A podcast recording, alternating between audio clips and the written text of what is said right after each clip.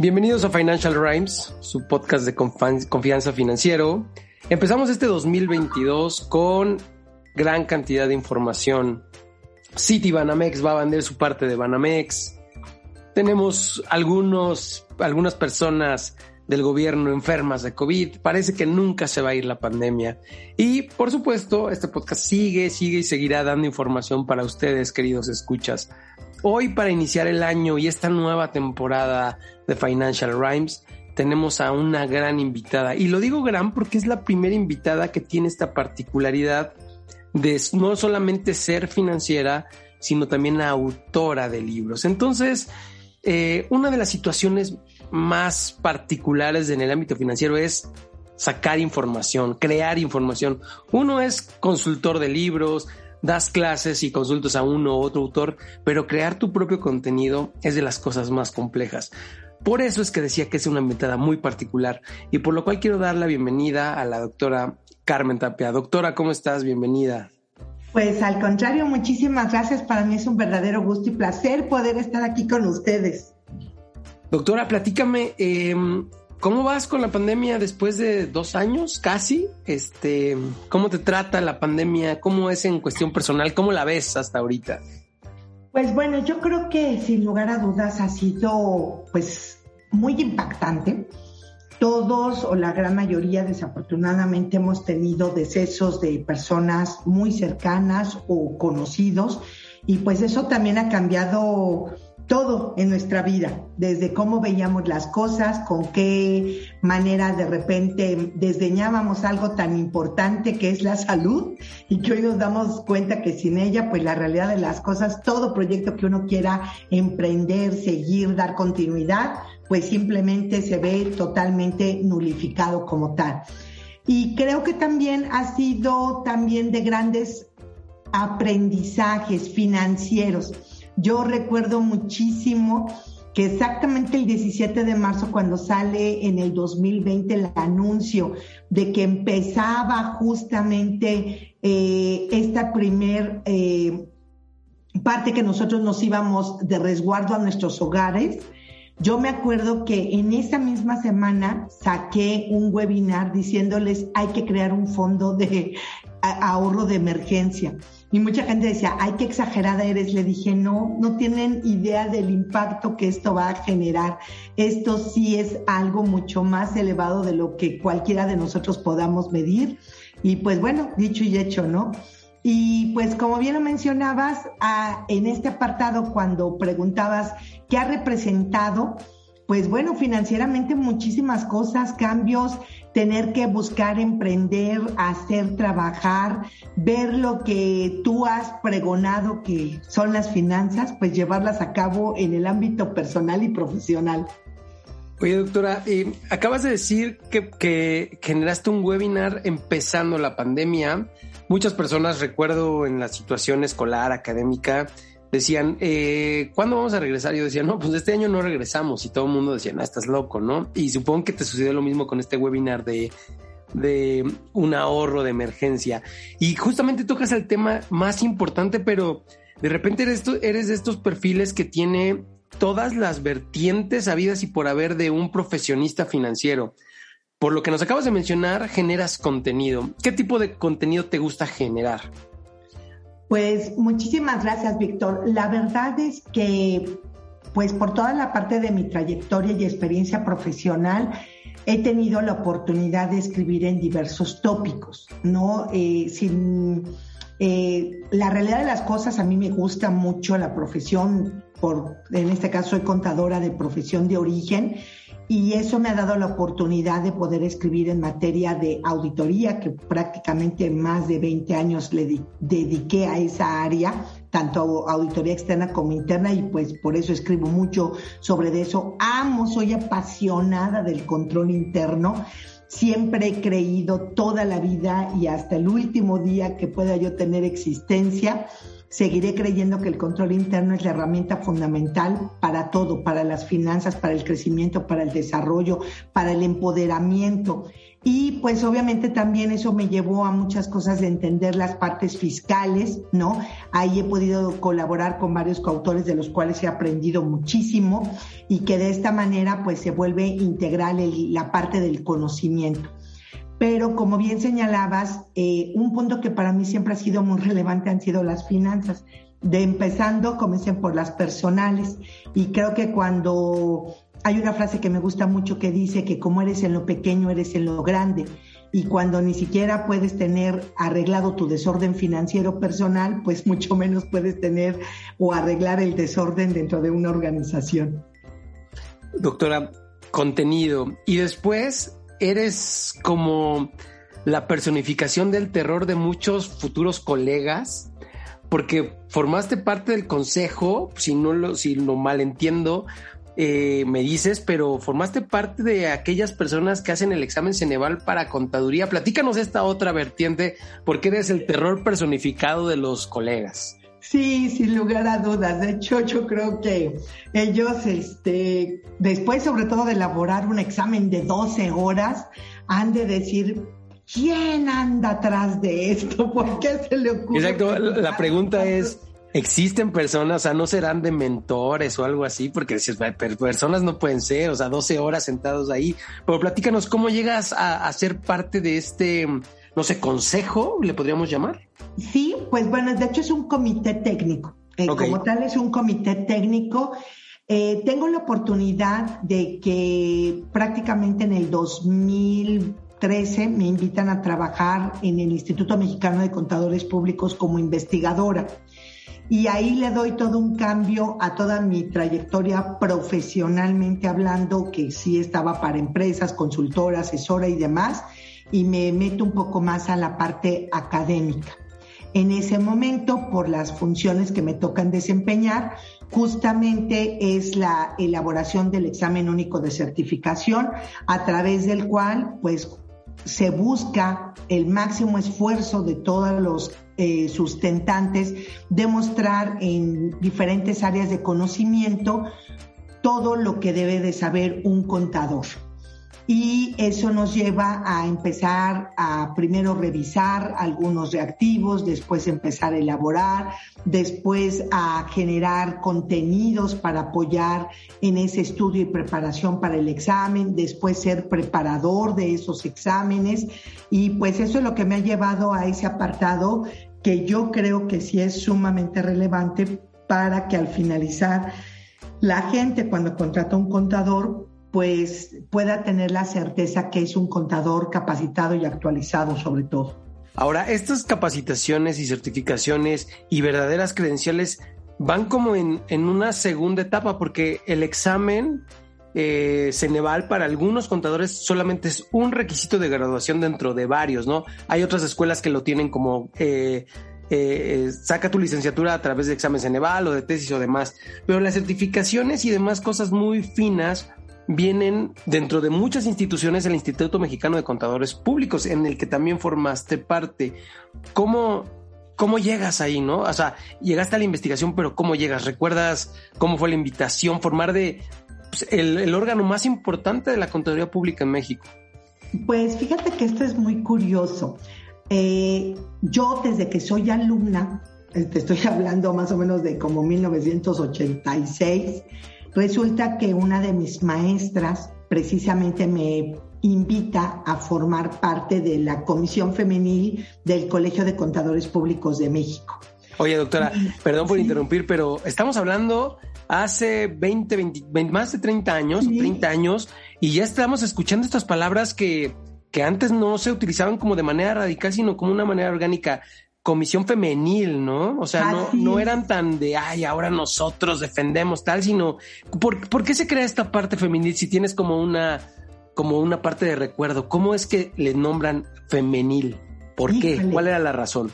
La razón es que, muy cierto, durante casi ya vamos a cumplir 100 años el instituto, en 100 años el instituto durante 94 solamente fue gobernada o llevada a cabo por caballeros. Ok. Entonces, pues obviamente te estoy hablando todavía hace casi 30 años, pues era sumamente complicado pertenecer a las comisiones técnicas y poder representar como género femenino la parte eh, técnica en muchos conceptos. Y por eso es que nace esa comisión. De hecho, literalmente duró muy poquito porque después se dio esa apertura que no era necesariamente que se llamara femenil, ¿no? Y entonces claro, ya eh, hizo todo un cambio y dejó de existir como tal la comisión, dejó de existir y, lo alabo porque al finalizar lo importante es la profesión. Exactamente. No sino la profesión. Acabas de dar en el clavo, de repente parece que hoy tenemos que ponernos adjetivos de todo, la comunidad X o Y, la esta de mujeres, cuando acabas de dar el, así clave, tú sufriste, entre comillas, sufrir esta, mm, esta poca oportunidad para mujeres, se creó una comisión que después tú aplaudes que deje de llamarse de mujeres y que tengas un lugar por lo profesionista que eres, por tus capacidades y no por ser mujer. ¿Cómo ves hoy que se están dando lugares políticos, en empresas a través de la parte de gobierno corporativo, solamente lugares por ser mujer antes que otras cosas. Por supuesto que deben de tener ciertas particularidades, pero casi casi hay espacios, ah, son mujeres, que pasen. ¿Qué opinas de esto? Ya que tú lo viviste en carne propia. Sí, pues mira, viviéndolo en carne propia, yo te puedo decir lo siguiente, y porque además me tocó representar y trabajar con el Instituto Nacional de las Mujeres y bueno, toda una serie de circunstancias que por ahí pasaron pero yo te puedo decir lo siguiente, se ha deformado lamentablemente tanto lo que es equidad de género, porque equidad de género es igualdad de oportunidades, no importando el sexo que tú representes. Es algo tan diferente y en el caso particular, de manera y con todo y la parte de ser del género femenino, yo aplaudo que llegue alguien que demuestre saber lo que se debe de saber para ese puesto. Porque el enorme problema es que hoy tenemos ejemplos, sobre todo de manera muy particular en nuestra parte política, que vendieron la idea de que pues tiene que ser 50 y 50 y que vamos logrando más. Y de repente, de verdad, yo digo, esa mujer a mí no me representa, porque lo que dice, habla y bueno, dice que en general, para no ponerle más adjetivos calificativos, la verdad es que no tiene ni la menor idea de lo que está hablando. Entonces, no, eso al revés, eso a mí no me representa. Eso no es lo que yo estoy buscando en una representación. Yo lo que busco es que tengamos a los mejores y no importando precisamente el género, pero que sea el que tiene la capacidad técnica para representarnos en el puesto que va a desempeñar. ¿No? Entonces, al finalizar, creo que eso es lo primordial. Lamentablemente, eh, pues hemos visto a lo largo de la historia pocas mujeres realmente al finalizar, técnicamente hablando, son dignas representantes en ese sentido, ¿no? Por eso es tan difícil este apartado. Yo creo que no es que se abra la oportunidad solo por demostrar o solo por dar la oportunidad a que eres eh, del género femenino. Creo que nos está todavía faltando mucho más a nosotras las mujeres el demostrar que ese lugar es ganado no una parte de decir que para que exista esta famosa equidad eh, malentendida. Yo reitero, esto no es así. Digo, la verdad es que cuando tuve la oportunidad de, estar en todos estos proyectos en mis mujeres, me di cuenta que el peor enemigo de la mujer es la propia mujer. Entonces, ¿de qué nos sirve que estemos haciendo o abriendo estos espacios si al finalizar terminamos acribilladas por nosotras mismas? Acabas de dar el punto de una mujer que represente o un profesionista que te represente con las capacidades técnicas. Y no por nada has estado en Ceneval, en el instituto, em, y eres generadora de contenido. porque tienes las capacidades técnicas. Es por eso que has estado en esos puestos. Platícame, pensando en, ese momento en el que decides estudiar contaduría, que, que, seguramente era abarcado por hombres, ¿cómo tomas la decisión? Platícame cómo es que te dedicas, cómo decides ser contadora. La realidad de las cosas, y es algo que siempre he contado, como dicen, la, la, la verdadera historia, ¿no? Precisamente en este mundo de hombres, yo lo que quería era ser piloto aviador Ok. Pero justamente eh, para poder ser piloto aviador, eh, solamente a los que no teníamos gente con capacidad económica de nuestros padres como para pagar una carrera tan costosa, solamente me quedó la parte militar. Cuando fui a la parte militar, eh, literal, o sea, pasé con todas las entrevistas, con generales, con coroneles, con todo mundo y me dijeron, pues usted puede estudiar o enfermería o ser doctora, pero piloto aviador no. Y entonces eh, ahí es cuando te enfrentas en este apartado de que si poder estudiar o no estudiar por la parte de género. Hoy afortunadamente eso también ya tiene una gran apertura. Ante esta situación, cuando así se presenta, eh, pues obviamente entra un desánimo porque no tienes una claridad de qué estudiar. Sin embargo, entonces en ese momento entro a trabajar a una institución financiera y recibo mi primer curso de contabilidad para poder entrar a trabajar como cajera, para poder hacer los cortes de caja y entender cómo es lo que entraba, lo que salía, cómo había que hacer un corte correcto y etcétera. Y eso me lleva a mi primer curso de contabilidad. Y entonces ahí encuentro que era bastante entretenido, apasionante, estresante, pero eh, al finalizar me gustó mucho. Y en ese momento es que tomo ya la decisión de irme por el área de contaduría empiezo a hacer igual ya la parte de, mi colocación, entrar a la universidad y una vez que ya entro me doy cuenta que es simplemente apasionante, apasionante. Digo, en aquel entonces estoy hablando que pues no existía Excel, ni el Lotus, ni el 4 Pro. Yo, yo entré con hojas verdes. entonces, este, cuadrar tu cédula y que te falta un centavo y que lo buscas por todos lados, bueno, para mí se volvió todo un reto en esa parte de la profesión y simplemente quedé cautivada y enamorada de la misma. Oye, en tu salón de clases, no sé si me podrías, se podrías recordar los primeros dos años, a lo mejor, qué cantidad de hombres y mujeres había. Sí, fíjate que lo tengo con tanta precisión para poder ser exactos, bueno, en, la universidad entramos cuatro mil personas a la generación, de las cuales terminamos, ajá, terminamos egresando dos mil. Pero yo te puedo decir que por grupo, por grupo, aproximadamente era entre un 80-90% caballeros y entre el 10 o 20% éramos mujeres.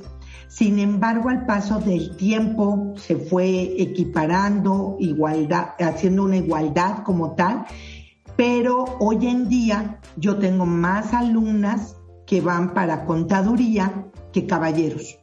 Ok, yo siempre, siempre he visto, tengo la fortuna de que las personas eh, que han sido mis jefas, te lo estoy diciendo ya desde ahorita, así como con el, con el término, han sido mujeres y algo tienen en la parte contable que, que lo hacen mejor. No, no te podría decir por qué. Y tú siendo mujer me podrías decir, ¿qué tiene una mujer sin, sin pensar si es biológica o no? Sino ¿qué tiene una mujer que no tienen los hombres en el aspecto contable? ¿Cuál podrías decir que es la ventaja de una mujer? Yo creo que la disciplina y el orden, sin lugar a dudas. O sea, eres demasiado disciplinado, eh, eres también muy metódico, buscas la perfección. Entonces eso hace que definitivamente puedas desempeñar muy bien esta parte de la profesión. Y justamente después de ver tu formación, entras a contaduría, egresas, ¿en dónde empieza el hambre de verdad por, seguir estudiando? Después de haber vencido hasta las propias estadísticas y pronósticos de estar en un 20%, 10% que era minoritario, egresas, ¿Y dónde continúas la formación para hacer lo que eres hoy? Ajá, pues bueno, mira, en primer lugar, yo creo que de hecho dentro de, la misma carrera, yo a partir, que eso es algo que no hacen hoy los alumnos, yo desde el cuarto semestre empiezo a trabajar y empiezas a darte cuenta que no necesariamente se empata lo teórico con lo práctico y que a veces eh, pues la práctica simplemente a veces supera hasta cualquiera de las eh, disposiciones o cuestiones legales que tú puedas estar teniendo porque ahí vas vivenciando el día al día de lo que es la operación en toda eh, organización.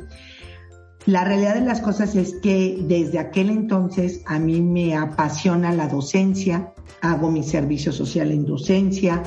De hecho, yo prácticamente terminando la carrera empiezo automáticamente en cuanto tengo mi título a ser docente, ¿no? Eso también ya casi ya voy para los 30 años de docente. Y, eso me empieza a llevar a entender que el que está enfrente de ti quiere saber pues lo que él no sabe y eso te obliga a prepararte más, a tener mucho mayor conocimiento, mayores eh, datos, informes, todo, todo aquello que efectivamente a él le puede estar aportando en, en la parte de su aprendizaje. De ahí posteriormente me voy, estudio la maestría en finanzas, después estudio la maestría en innovación y desarrollo empresarial y por último termino con el doctorado. Pero obviamente cuando te estoy hablando de todos estos procesos, pues entre inter inter, pues hay como cada año más de 25, 30 cursos que tomo de actualización de todos los temas de lo que va surgiendo, ¿no? Entonces, la realidad es que yo siempre se los he dicho y al menos así lo siento porque así lo vivo día a día, que realmente tú te vuelves estudiante para siempre a partir de que tienes tu título.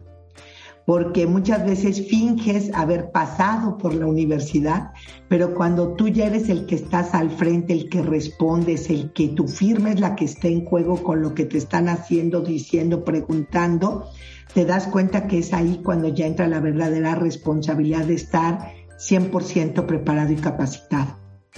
Em, te adelantaste un poco, pero nos dijiste, una de las partes que no habíamos tocado dentro de todo, ya hablamos de Ceneval, ya hablamos del instituto, eres maestra, y pero me, me, gustaría tocar el último eslabón, que también eres el otro terror personificado. También ya formaste parte del SAT, ¿no? Este, este ente ahí que parece con manos y terrorífico. ¿Cómo, cómo llegas al SAT, no? Digo, te la sabes de todas, todas, era lógico que tuvieras que trabajar un poco de ese lado, pero ¿cómo llegas? Sí, pues bueno, mira, de manera directa no trabajé nunca en el SAT, pero sí fui síndico del contribuyente, porque precisamente veía algunas cosas que no eran ni tan correctas ni tan propias y que también había que entrar en una defensa que en aquel entonces no existía el PRODECOM, sino solamente los síndicos del contribuyente que pues eras escuchado ante la autoridad y que tú representabas una parte del gremio. Entonces, sí, sí llego para poder estar en esa parte de como síndico del contribuyente. Posteriormente me convierto en evaluador del servicio fiscal de carrera del SAT. Durante tres años me tocó estar evaluando a lo largo y ancho del país a la gente que estaba en las diferentes administraciones locales y desde los diferentes puestos, desde el operativo hasta los administradores. Y pues bueno, eso fue una experiencia sumamente enriquecedora, el, poder ver y vivir ese apartado.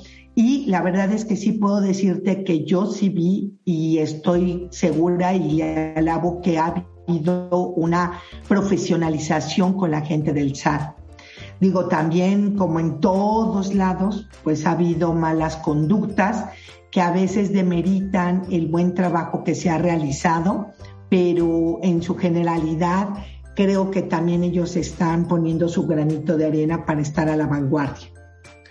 Em, justo es lo que te iba a preguntar, si, si estamos capacitados en algo tan importante como es la recaudación de impuestos. Y acabas de decir que ahí vamos, como país y el SAT como institución. Entonces, escuchándote, solo falta una parte que quiero tocar después de nuestra pausa musical. Doctora, eres contadora hasta el tuétano, ¿no? O sea, vives la profesión, te, te escucho con, con esta pasión que todo mundo debe de tener. ¿Qué canción que te guste además, crees que crees que sea como la adecuada para definir a un contador. Si tú pudieras decir, oigan, oigan esta canción cuando esté haciendo una balanza de comprobación o cuando esté haciendo la dispersión de nómina, ¿qué canción sería que te guste y por qué?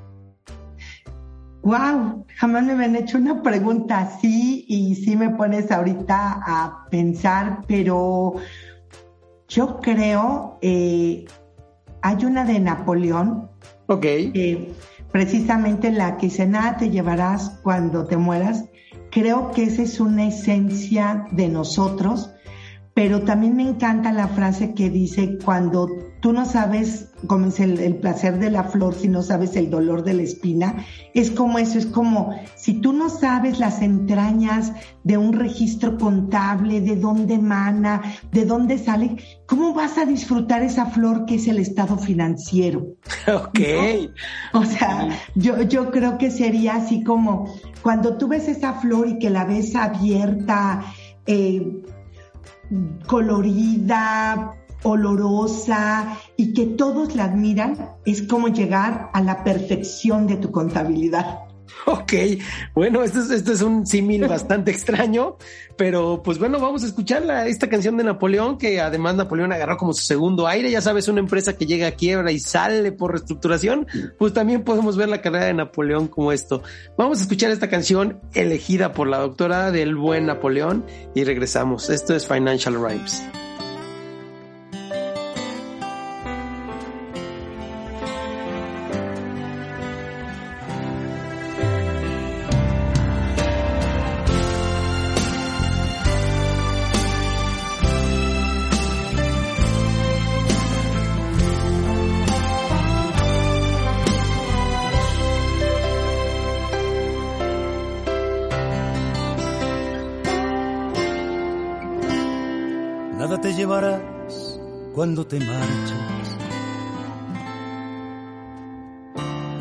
Acerque el día de tu final.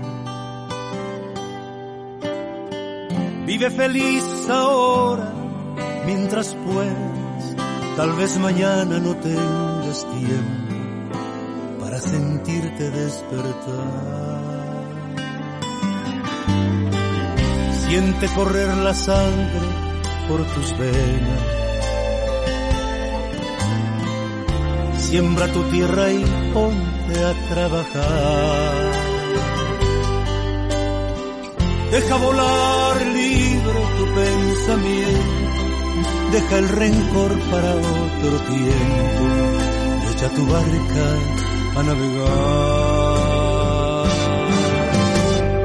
Abre tus brazos fuertes a la vida, no dejes nada a la deriva del cielo nada te caerá.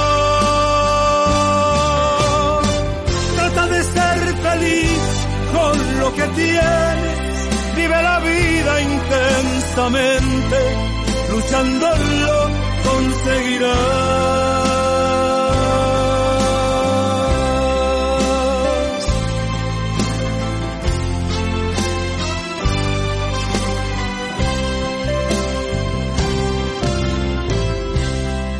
cuando llegue al fin tu despedida. Seguro es que feliz sonreirás por haber conseguido lo que amabas, por encontrar lo que buscabas, porque viviste hasta el final. Abre tus brazos fuertes a la vida, no dejes nada a la deriva, del cielo nada te caerá. Trata de ser con lo que tienes, vive la vida intensamente, luchando lo conseguirás.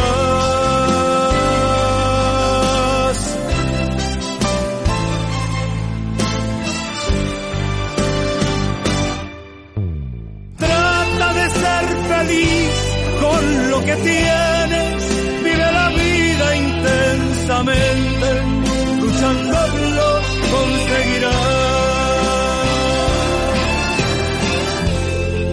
Trata de ser feliz con lo que tienes, vive la vida intensamente, luchándolo. Conseguirás.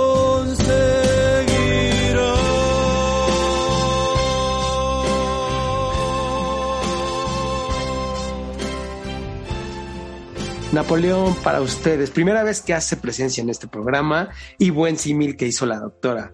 Doctora, eh, con, este, con esta idea de, de, ser contadora por todos lados, llegaste al instituto como investigadora. Obviamente, todo el que tiene un doctorado, pues prácticamente termina en investigación, lo cual es bastante necesario para todas las profesiones. ¿Cómo es que te nace el gusto por la investigación primero? Bueno, en términos generales, yo creo que hoy en día, como a muchos nos catalogan que eres oñoña o que eres matada o que eres muy metida, eh, la verdad es que eso es algo que en su general siempre ha sido una característica mía. Me ha gustado indagar, no verificar. Digo, por eso yo creo que fui tantos años auditora, porque quería saber qué es, qué pasa, si lo hacen bien, o lo hacen bien, etcétera. La realidad de las cosas es que yo tengo que agradecérselo muchísimo a Salvador García Briones, que en 1996 me invita a escribir un primer artículo. Este artículo fue precisamente sobre lo que es el anexo 16 de lo que es el dictamen. Y cuando me dice, oiga, ¿le gustaría escribir para la revista de consultorio fiscal? Y yo dije, no, pero ¿cómo cree? O sea, no, esos son palabras mayores, son grandes ligas. Y me dice, sí, yo confío en mucho que puede usted hacer. Y pues bueno, me di a la tarea, le dije, pero bueno, vamos a salir juntos, usted me lo va a revisar, usted va a checar, sí, sí, sí, usted haga el artículo, yo le empiezo a coachar y le empiezo a decir, y pues bueno, así empiezo mis pininos, checando, viendo, investigando, termino el artículo, se lo doy y me dice, muy bien, está muy bien elaborado, ya está listo para salir publicado. Y yo, bueno, pero va a salir usted. Me dijo, no, fue su trabajo. Dije, no, pero usted me dijo, dice, si yo no le hubiera dicho eso, usted no hubiera tenido el valor de hacerlo. Por eso, ahora esa es su recompensa, que sale el artículo. Y sí, ahí empiezo en 1996 a saber que es muy, pero muy importante compartir lo que uno sabe, lo que uno ha vivido. ¿No? Y yo te decía, pues era auditora, pues obviamente el anexo del dictamen era algo muy importante de saber, y pues así empiezo a surgir. Y pues va pasando el tiempo en esta gran aventura de, de precisamente las letras y te das cuenta que hay mucho que buscar, que indagar y que a veces tú buscas y no encuentras quién te lo puede explicar de una manera pues un poco más coloquial, más sencilla, más práctica. Sé que hay cosas y hay términos que por su propia complejidad pues son difícilmente de aterrizar de manera más coloquial. Pero eso me siguió llevando. Después, obviamente, hago mi seminario, comencé de, de, la parte de, de, la titulación de la maestría. Ahí en la titulación de la maestría tomo la decisión de, precisamente escribir sobre lo que es el, control interno como herramienta de crecimiento para las pequeñas y medianas empresas. Y pues hago toda la, investigación correspondiente para poder llevar a cabo ese, esa eh, indagación. Y obviamente pues eso te va dejando por ahí el gusanito de qué hacer, cómo preparar. Y de ahí surgió que realmente muchos alumnos decían, ay, maestra, es que usted explica como muy sencillo algo que es muy complejo. Y siguió la parte de estar publicando a través de diferentes este, revistas arbitradas, no arbitradas, y siguió ese gusanito por ahí hasta que realmente sí entró al instituto y en el instituto, pues al ser investigador, una de mis funciones, ahí sí era función, no era optativo, eh, pues debo de escribir. Y pues bueno, para mí fue el regalo más extraordinario que pudo darme la vida porque fue empezar a hacer lo que te gusta, lo que te apasiona, lo que te llena y empezarlo a compartir con todos los demás con aciertos y desaciertos, ¿no? Porque no, no, no, no todo es este miel sobre hojuelas y pues es como en la rueda de la fortuna, a veces estás arriba y otras abajo. Justamente una de las invitadas al, programa es eh, investigadora del TEC de Monterrey y y platicábamos y muchos autores tratan de poner lo difícil todavía más complejo en palabras y parece que eso es éxito para que te publiquen. Y tú acabas de decir lo contrario, que hay que desmenuzarle al lector haciéndolo fácil. ¿Por qué muchas personas siguen en estado, eh, estando en este lugar de hacerlo difícil todavía más difícil? ¿Crees que sea por mero ego en cuestión de la investigación? ¿A qué se debe? Digo, hay materias que, que son difíciles pues, por simplemente de origen, pero la mayoría no se toma la molestia de hacerlo fácil, de deshebrarlo, de digerirlo. Mm, pues mira, mm, creo y no me gustaría eh, categorizar el por qué lo hacen lo difícil más difícil. La verdad es que yo creo que no sería solamente la parte de ego, sino yo más bien le daría la categoría de que no estás dispuesto verdaderamente a compartir, a ser bondadoso, generoso con lo que has logrado aprender en los años. Porque de repente tú sientes, no, es que si ya todo el mundo lo sabe hacer, entonces, ¿dónde está mi éxito? Pero yo creo que el éxito está en que más personas sepan cómo hacer las cosas y que de esta manera se cometan menos errores en las compañías, que la gente sepa qué es lo que tiene que hacer, cómo lo debe de hacer y pues que esto haga triunfar al lugar, a la empresa, al que lo hizo y pues por ende a este maravilloso y extraordinario país llamado México. Y de esta manera, cuando creo que tú logras darles y decirles, es que es así, o sea, no te quita nada, Digo, la realidad de las cosas es que, no sé, a veces creo que nos falta eso, eh, ese verdadero amor y compromiso a la profesión. Porque si tú la amas, debes al revés ayudarla a que la gente la vea como con gusto, con orgullo, que diga, wow, yo quisiera hacer eso, se ve que eso sí sirve, ahora sí ya entiendo para qué es. Y no que digas, wow, eh, no entendí nada. Sí, sí, sí, sí, sí, sí, claro. Oye, y, y parece, yo que estoy también del lado de la investigación, parece que una vez que te publican por primera vez, la pluma se te suelta y el intelecto se te suelta, ¿no? Y, buscas más. Pero tú ya llegaste a la cúspide porque no solamente has publicado, sino escribes libros. Que eso es, me parece que es como a lo que todo mundo aspira. Primero te quiero decir, ¿cuántos libros tienes?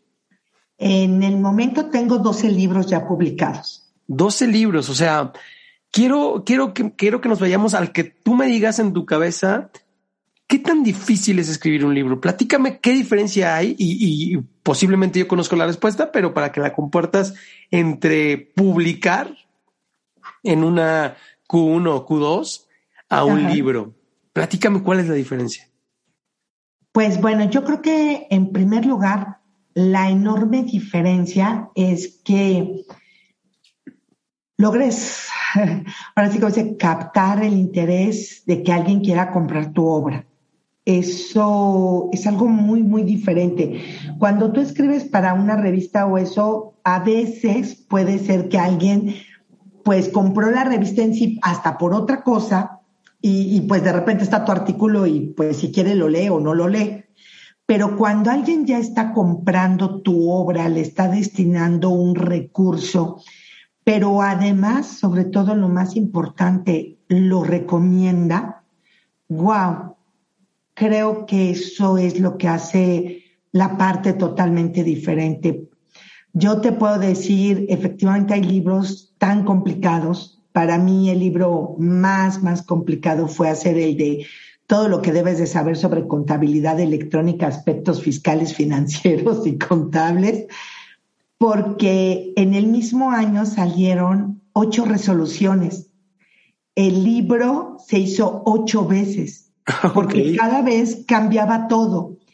El día que estábamos haciendo la presentación oficial del libro, ese día ya no se llamaba fiel, ya se llamaba e-firma. O sea, el día, el día que estás saliendo tú con, con, que te sientes este, casi, casi, wow, lo logré, se pudo terminar, y sales a exponerlo, y ese día ya hay al menos un concepto que ya no es el vigente. Entonces, imagínate lo, lo, lo, que te puede llevar toda esa parte de, del libro, pero, pero es, yo creo que es esa parte de la perseverancia, el decir si se puede. Yo no te voy a decir que no, obviamente te dan ganas, digo, a la cuarta resolución ya habíamos aventado el libro al bote de la basura, ¿no? O sea, o sea, dijimos, no, o sea, este libro nunca va a salir, o sea, es imposible si siguen haciendo tantos cambios, pero cuando lo ves culminado, cuando ves que la gente dice, wow, era lo que necesitaba, era ah, de manera rápida, explícita, etcétera, y además ese libro tuvo la particularidad que se donó, se donó a la universidad. Ok. Entonces, tiene muchos más significados, ¿no? Es como regresarle a tu casa lo que ha dado por ti. Sí, sí. Oye, eh, ¿cómo es que decides publicar el primer libro? Porque el arranque siempre es el más difícil. ¿Cuál fue y cómo? ¿Cómo, cómo se convierte una idea en un libro? Porque, eh, doctora, porque ahorita acabamos de decir por todo lo que has recorrido y tal, de repente vas a las librerías y está el libro de un de ciertos personajes que se dedican a ciertas cosas y dices, bueno, este ni lo escribió él, ¿no? Pero le va a vender a los niños. Entonces, este, la cosa es de que tú pasaste por muchas cosas. ¿En qué momento te decides escribir? ¿Cómo, cómo una idea se convierte en libro? Bueno, en primer lugar, aquí sí yo tengo lo que te decía de reconocer por ser investigadora. Eh, los dos primeros libros fueron libros asignados. Entonces son libros que hasta cierto punto tienen un corte institucional donde no te puedes salir. Esta es la forma, la temática, el orden. Y pues bueno, eh, hablábamos de que esto es disciplina. Hombre, ¿no? doctora, Entonces, pero no, no seas este, no seas así, porque si hay alumnos que no pueden hacer un, un, ensayo de una cuartilla, imagínate a ti que te asignen un libro, pues no es poca cosa, ¿no? O sea, seamos honestos. Pero bueno, no, dos, dos, libros asignados, entonces digamos que la idea no surge de ti, ¿no? O sea, la, la idea alguien más la, la puso y te ponen a, a, investigar el tema. ¿Cuál es el primer libro que nace de tu cabeza de ser así en tu cama? ¡Pum! Vamos a escribir. Ok, este, pues si nosotros nos vamos a, a, eso, te digo, bueno, los dos primeros libros fue presente contabilidad de corto plazo y contabilidad de largo plazo.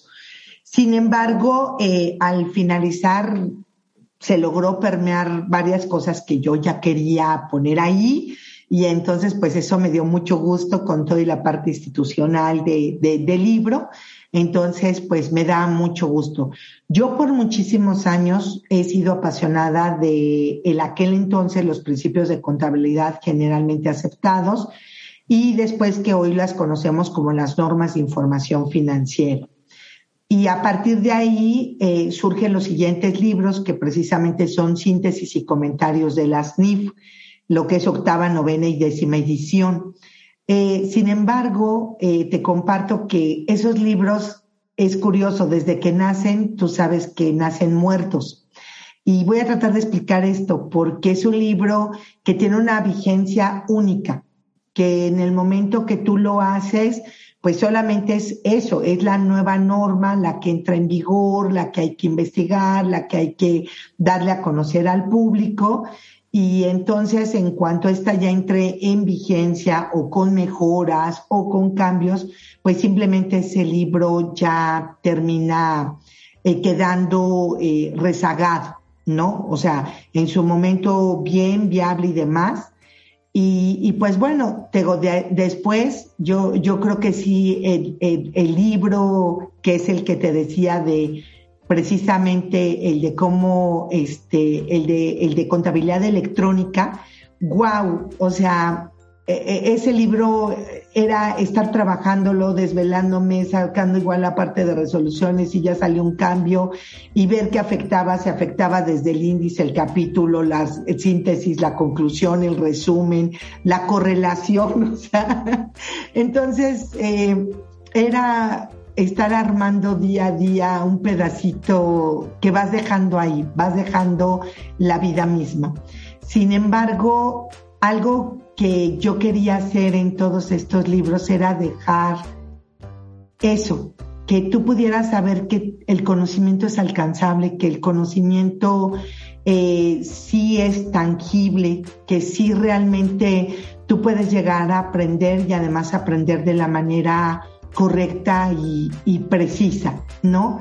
Y pues ya de ahí van surgiendo otros libros, otros tópicos, hasta que justamente llegó al de Fundamentos de Auditoría Aplicación Práctica, en donde pues obviamente ese libro me llenó, pues imagínate, casi fue compartir ahí los más de 20 años de experiencia profesional en ese libro, pero además de un tabique de más de 2.000 páginas que son las normas internacionales, dejarlo en casi 300 páginas, wow, es una labor titánica junto con mis maravillosos coautores y que además debes de tener mucha apertura para la crítica porque no tienes verdades absolutas y pues eso nos lleva a ser reconocidos como los mejores autores del año, ¿no? Entonces ahí queda, queda plasmado en esa obra y después eh, ahí iniciamos, hacemos otro recorrido por las finanzas, que es justamente la parte de este gran programa, ¿no?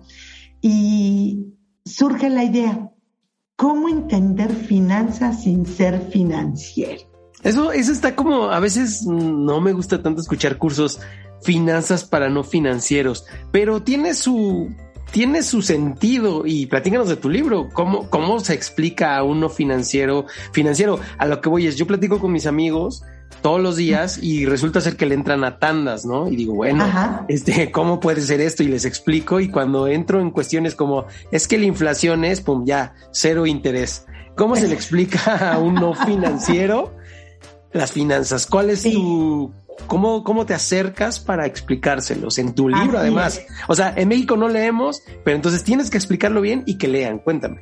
Ajá, pues fíjate que de manera particular eh, de estos dos libros, porque uno es cómo entender finanzas sin ser financiero y el otro cómo construir tu libertad financiera, en este último hablas de finanzas personales, donde desde narrar tus errores, desaciertos financieros, lo que has hecho, lo que has hecho bien, lo que has hecho mal, cómo ir arreglando tu desorden financiero, cómo poder, o sea, yo creo que es un libro que además tiene muchas infografías, ejemplos, links, videos, o sea, tratas de decirle, ve todo esto es lo que tú puedes aprender, esto es todo lo que te puede pasar, estos son los errores que yo he cometido, esto es lo que no me gustaría que te pasara a ti en tu futuro. Y eso te lleva a, que la gente, ¿no? de, hecho, fascinada la primera vez que cuando se presenta ese libro en Campeche, eh, así mi fan número uno, una niña de 12 años, y me dice, wow, es que ya entendí, o sea, ya entendí lo que es esto de gastos hormiga. Yo no sabía que era un gasto hormiga y no podía quedarme a mí muy claro. Y, y bueno, es simplemente apasionante ese apartado en, en lo que es la parte de finanzas personales. El de cómo entender finanzas sin ser financiero surge porque te das cuenta que el emprendedor, el empresario, el dueño de negocios, toma decisiones y a veces pide cosas que contravienen disposiciones legales, contables, normativas, por este gran desconocimiento en las finanzas. Y ese libro me enloquece porque es un libro que lo que te lleva es a la correcta administración del capital de trabajo, ¿no? Pero ahí empiezas desde también igual platicándole, saboreándole, pues comienzas desde qué haces con un peso en la bolsa, cómo lo tienes que llevar, qué es el análisis de un estado financiero, qué es una partida, por qué una decisión eh, a futuro está impactada por la decisión del presente y cómo pues vas a poder tener o grandes aciertos o desaciertos hacia futuro en el crecimiento de tu negocio. Y la verdad es que es un libro que empieza a gustar muchísimo a la gente porque casi todos los libros de finanzas, tú sabrás, pues todos son prácticamente americanos, no estamos poniendo el hilo negro en este libro, pues hablamos obviamente de todo lo que tiene que ver con la administración de cuentas por cobrar, inventarios, que eso viene pues en todos los grandes y famosísimos libros de finanzas internacionales, pero lo quisimos llevar al territorio mexicano, ¿no? O sea, ¿por qué debes de saber finanzas? ¿Por qué no crece tu negocio? ¿Por qué estas grandes fórmulas o no las aplicas o las aplicas mal o simplemente no te preocupes de aplicarlas, sino aplícate a esto? ¿No? Y si tú te aplicas esto, créeme que después vas a poder llegar a aplicar esas grandes y enormes fórmulas, ¿no?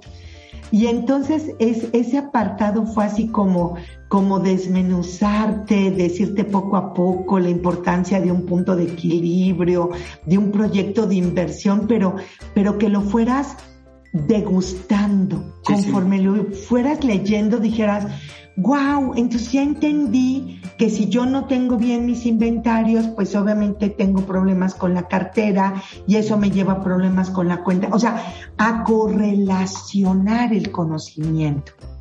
Ok, doctora, em, eh, justamente hablas de, del por qué escribes los libros, lo ves como una necesidad para la gente y hablas de finanzas personales. Muchas veces eh, maestros, eh, y no, no lo sé si lo digan desde su perspectiva que, que, es realidad, pero muchos maestros investigadores, cuando hayan un alumno con, con ganas de ser investigador y por consecuencia publicar y por consecuencia en el mejor de los escenarios hacer su propio libro, le dicen, no, no lo hagas. Este es muy difícil en México. ¿Se puede vivir como autora de libros de contabilidad y finanzas en México? La respuesta correcta y concreta es un no. Okay. O sea, la verdad es que sí, la parte de regal, o sea, no se venden como Harry Potter, o sea, la verdad es que eso es un hecho. Ni como eh, youtubers, obviamente. Exacto, también. o sea, la, la, la, realidad de las cosas no, no es así. Además, eh, como bien lo dijiste, no estamos acostumbrados a leer y normalmente nosotros decimos, bueno, pues compro los libros técnicos obligados, ¿no? Sí, sí, sí, el prontuario y ya, ¿no? Así es, exacto, ¿no? Este, las NIF, las mías, y pues párale de contar y este, y ya, entonces, y eso porque me obligan a, a tener lo que llevar en la, en la escuela. Sí, sí. Eh, sin embargo, eh, aquí yo creo que hay algo importantísimo yo creo, en el caso particular, yo impulso muchísimo a mis alumnos, los he llevado a que escriban artículos así como me lo hicieron a mí hace muchísimos años, los impulso, les pido que investiguen, que indaguen, este, tengo un caso exitosísimo precisamente en Minatitlán, ¿no? Claudia y, y, Azara, que, que la realidad de las cosas, bueno, hasta después también a una entrevista de radio las llevaron por, por ser las primeras en escribir. O sea, yo creo que se depende más bien cuál es tu objetivo y tu concepto de éxito. Si, ti, si para ti éxito es que por escribir un libro vas a vivir de las regalías y de lo que se vende, no, eso no es así. Lo, cerramos, lo cerramos, el no es así en México. a lo que voy es, ¿hay, ¿conoces algún país o te han contado algún país que un autor contable financiero sí viva de ser autor? Estamos hablando de serios, ¿no? Porque sí, claro, por, por supuesto. Mira, en su generalidad yo creo que ninguno, ninguno, porque las reglas este, la verdad es que todos, si tú revisas todos los bestsellers, Ninguno tiene que ver con libros técnicos. Digo, de no ser el Baldor. No, bueno, no, no, no, no, sí, sí, sí, ese sí. ese sí, yo creo que sí vive de regalías, ¿no?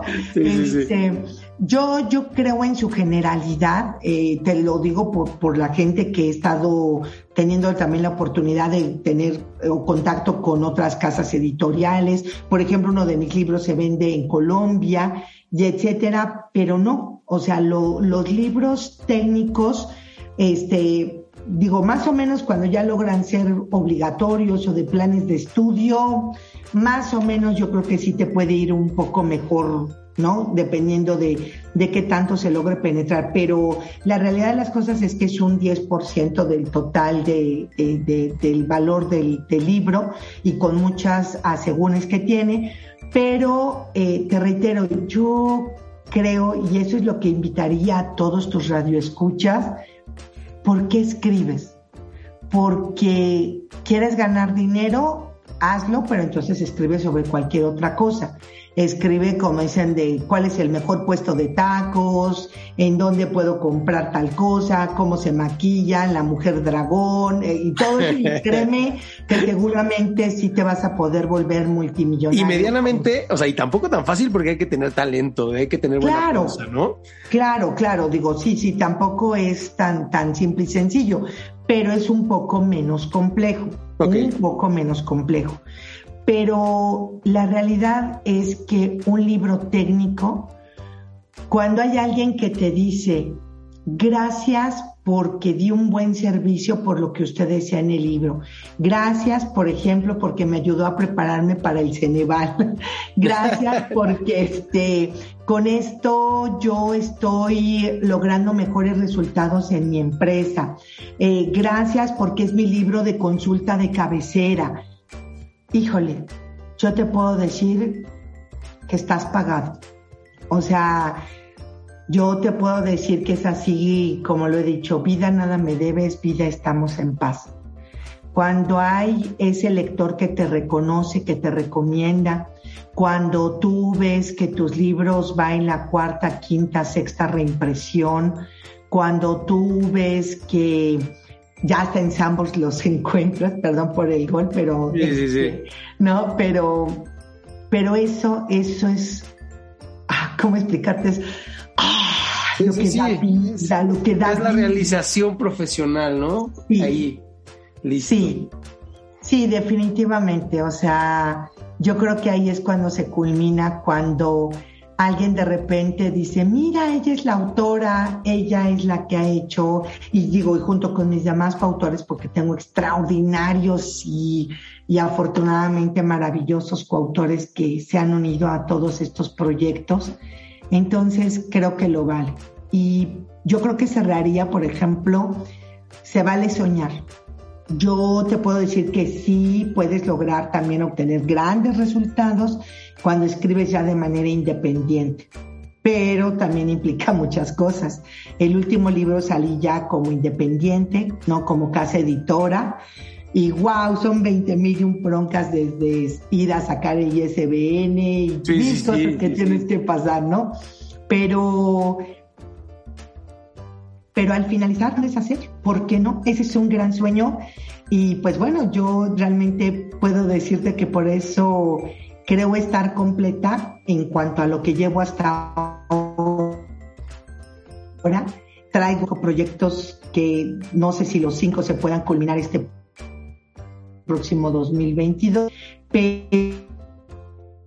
pero, pero entonces es eso, es decir, ahí dejaste huella, ahí hay una trascendencia, ahí hay la espírita para impulsar a alguien a dejar de hacer algo por él en primero o por ella en primer lugar, por su familia, por su comunidad, por su universidad y pues por la profesión tan hermosa que tenemos y sin lugar a dudas deseando crear, como lo dije hace un instante, lo mejor para nuestro país. Doctora, no podíamos tener mejor inicio de año que con esta gran plática con, y, sobre todo jamás pensé que se tornara motivacional. Para terminar, supongo que acabas de decir, no se puede vivir de venta de libros. Y supongo que también eh, tienes eh, diversificados tus ingresos. ¿Qué le recomiendas hacer a este futuro personaje financiero contable que quiere escribir un libro o investigador? Porque supongo que la vida de investigador va muy de la mano un poquito con, con la parte de autor, a, a pesar de estar en una, en una institución. ¿Cuál es la mejor forma dentro del área contable financiera para diversificar y seguir este sueño? ¿Cuál crees que sea la opción? ¿Ser académico? ¿Por dónde va? Que tú creas. Ah, ok. Eh, mira, en general, y eso se lo dejo muy claro a tu público, quien trabaja como investigador de tiempo completo y sobre todo en las universidades públicas, un poquito más que en las privadas, wow, ganas muy bien, muy bien. Entonces, ¿se puede vivir de investigador? Sí. Sí, sí, ser investigador sí sí deja, pertenecer al padrón de CONACYT sí deja, o sea, sí hay muchas cosas que te dejan y te dan proyección y te dan viajes y te dan, wow, muchísimas cosas, ¿no? Pero obviamente pues este, ahí tienes que estar, eh, ahí se ha abocado pues en este proceso de, de, de la investigación como tal y están entregando los resultados que se te van solicitando. Entonces, el ser investigador, y pero reitero, de tiempo completo, sí, sí es una muy, muy, muy buena alternativa. ¿Cuál es el pro o contra? Pues que son mínimas las plazas que hay de investigadores completos, ¿no? O sea, México no desarrolla investigación como tal. Desafortunadamente termina yéndose hacia otros países donde sí se paga pero si logra ser de estas personas privilegiadas, de estar en una institución en donde sí se aprecia la investigación, claro que te va a ir muy bien, pero muy, muy bien, ¿no? O sea, eso sí te lo puedo este, garantizar, ¿no? Entonces, eh, y eh, eso te llevaría a poder estar trabajando en este apartado si es que justamente te gusta, te apasiona, te llena, te hace sentir vivo cada vez que puedes agarrar esa pluma o ir la computadora y empezar a teclear una cosa, una idea y, eh, y, quedarte a veces igual con cero ideas, pero con la intención de, ¿no? O sea, un poquito de todo, porque si no siempre es tan sencillo. Sin embargo, este sí, sí se puede. O sea, eh, o sea, cuando me, son dos preguntas diferentes. Ser investigador y trabajar como investigador para algún lugar, sí, sí deja y sí puedes tener salarios bastante atractivos como cualquier otra eh, especialidad en la profesión. No, o sea, sin lugar a dudas sí lo hay. Pero ser solamente autor de algún libro, digo, la verdad es que escribes por otras cosas. Ok. Por, algo, por algo que te lleve a más allá de este mundo. Increíble, increíble, doctora. Una última pregunta, rápido y sencillo. Muchos aprendemos y ya está muy, muy en boga en los audiolibros. ¿Has pensado en hacer audiolibros? Muchos hasta los narran los propios autores. ¿Estás en esa idea o todavía no? Este, de hecho, sí, justamente es una de las ideas más fuertes que traigo. No sé si sea en este año, honestamente, porque traigo tres libros que, que sé que deben de quedar y salir para poder quedar, pero justamente de esos tres libros, uno de ellos es, eh, dos de ellos son los que quiero narrar. Perfecto. No quiero, quiero lograr dejarte así como en los videos y todo, dejar, no sé si sea o tenga o no la mejor voz, para poderlo hacer. A lo mejor había que buscar a alguien con mucho mejor entonación o dicción o lo que fuera. Pero claro que sí. O sea, definitivamente hay dos, tres cosas que sí, sí está muy metido a la parte de los audiolibros.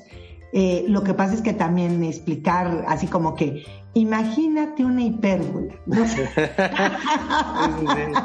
y ve cómo hay una, una intersección entre la X y la Y en el menos dos por lo O sea, digo, pues tendría que fumar igual de lo mismo que el actor para poderlo escuchar por audiolibro. Sí, sí, sí, tiene sus dificultades, sí, claro. Oye, doctora, ¿dónde podemos encontrarte como generadora de contenido, como autora? ¿Dónde te podemos ver? ¿Dónde te pueden escribir? ¿En dónde estás? Ajá, mira, en Facebook y en LinkedIn estoy precisamente tanto con el nombre completo Carmen Karina Tapia Iturriaga, así me puedes encontrar. De hecho, el Facebook es una es un fanpage. En el caso particular, en el canal de YouTube también está como Carmen Karina. Ahí ya traigo más de 50 videos generados sobre contenidos y escribo para diferentes medios, consultorio fiscal, contaduría pública, contador MX casi siempre a través de, LinkedIn las publicaciones ya más robustas las, las comparto de a qué liga o a qué dirección eh, ya puedes este, encontrarlas en la parte de los artículos. Y pues básicamente eh, a través de eso, digo, ya también estamos ahorita en TikTok, ¿no? Apenas okay. incursionar, también ya ahorita en TikTok. Y este es una red un poco complicada, pero bueno, ahí vamos, ¿no? Y pues un poquito ahí comencé también incursionando porque pues también tienes que entrar a, a lo que hoy los jóvenes escuchan, leen o ven. Perfecto, perfecto. Doctora, supongo que quien tenga intención de, incluir en su bibliografía de curso te puede contactar por estos medios. Y pues solamente agradecerte, eh, ha sido una de las entrevistas más, más motivadoras sobre todo para los que de repente, como dijiste, nos quedamos sin ideas a la hora de investigar y pasa un mes y dices, estoy seco, ¿no? Espero que, que, nos compartan, que, que, muchos compartan este sentimiento, pero el sí se puede, me lo quedo contigo y además con esta bonita canción de Napoleón, que también jamás la imaginé escuchar pensando en la profesión contable. Así es que, doctora, de verdad, muchas gracias este, por haber estado y pues nada, algunas palabras de despedida. Pues yo creo que Sí, en primer lugar, agradecerte, Víctor, por esta amable invitación, por esta charla también que he disfrutado muchísimo, pero también igual aprender a ser muy agradecidos con Dios, con la vida, con lo que tenemos en cada día, en cada momento, en cada instante, que eso es lo que nos da la oportunidad de darle continuidad. Yo creo que lo que les diría a todos tus radioescuchas es Jamás, jamás dejes de soñar, pero también de actuar, porque un sueño sin acción simplemente es eso, un sueño. Cuando tú empiezas a trabajarlo, eh, vas a ver que igual no importa, yo la verdad cuando empecé el primer artículo, ya ni siquiera te voy a hablar del primer libro, jamás pensé que iba a escribir tanto y creo que quisiera tener más tiempo para escribir más.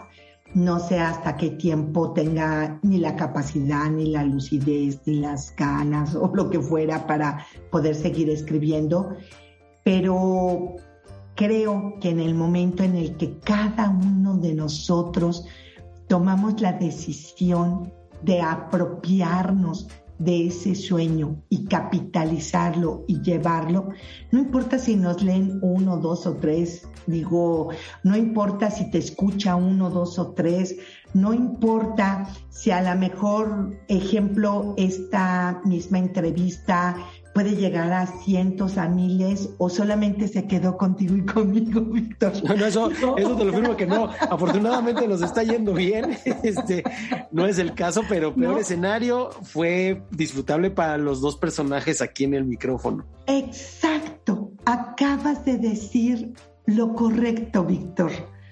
Lo disfrutamos. Exactamente. Cuando tú logras eso, Hoy lo que necesitamos es que la gente sienta automotivación por hacer lo que le gusta, que no es por el reconocimiento externo para decir sí soy. Tú eres porque eres. Tú eres Víctor Castillo porque eres. Yo soy Carmen Karina, independientemente que si las certificaciones o no.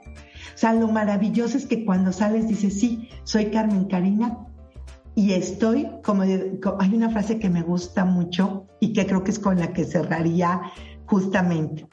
Eh, dice, a veces estamos tan preocupados por buscar ser felices o tener un cuento con final feliz, en lugar de darnos cuenta que lo que debemos hacer es vivir sin tanto cuento para ser feliz. Ole, con esto, con esto cerramos.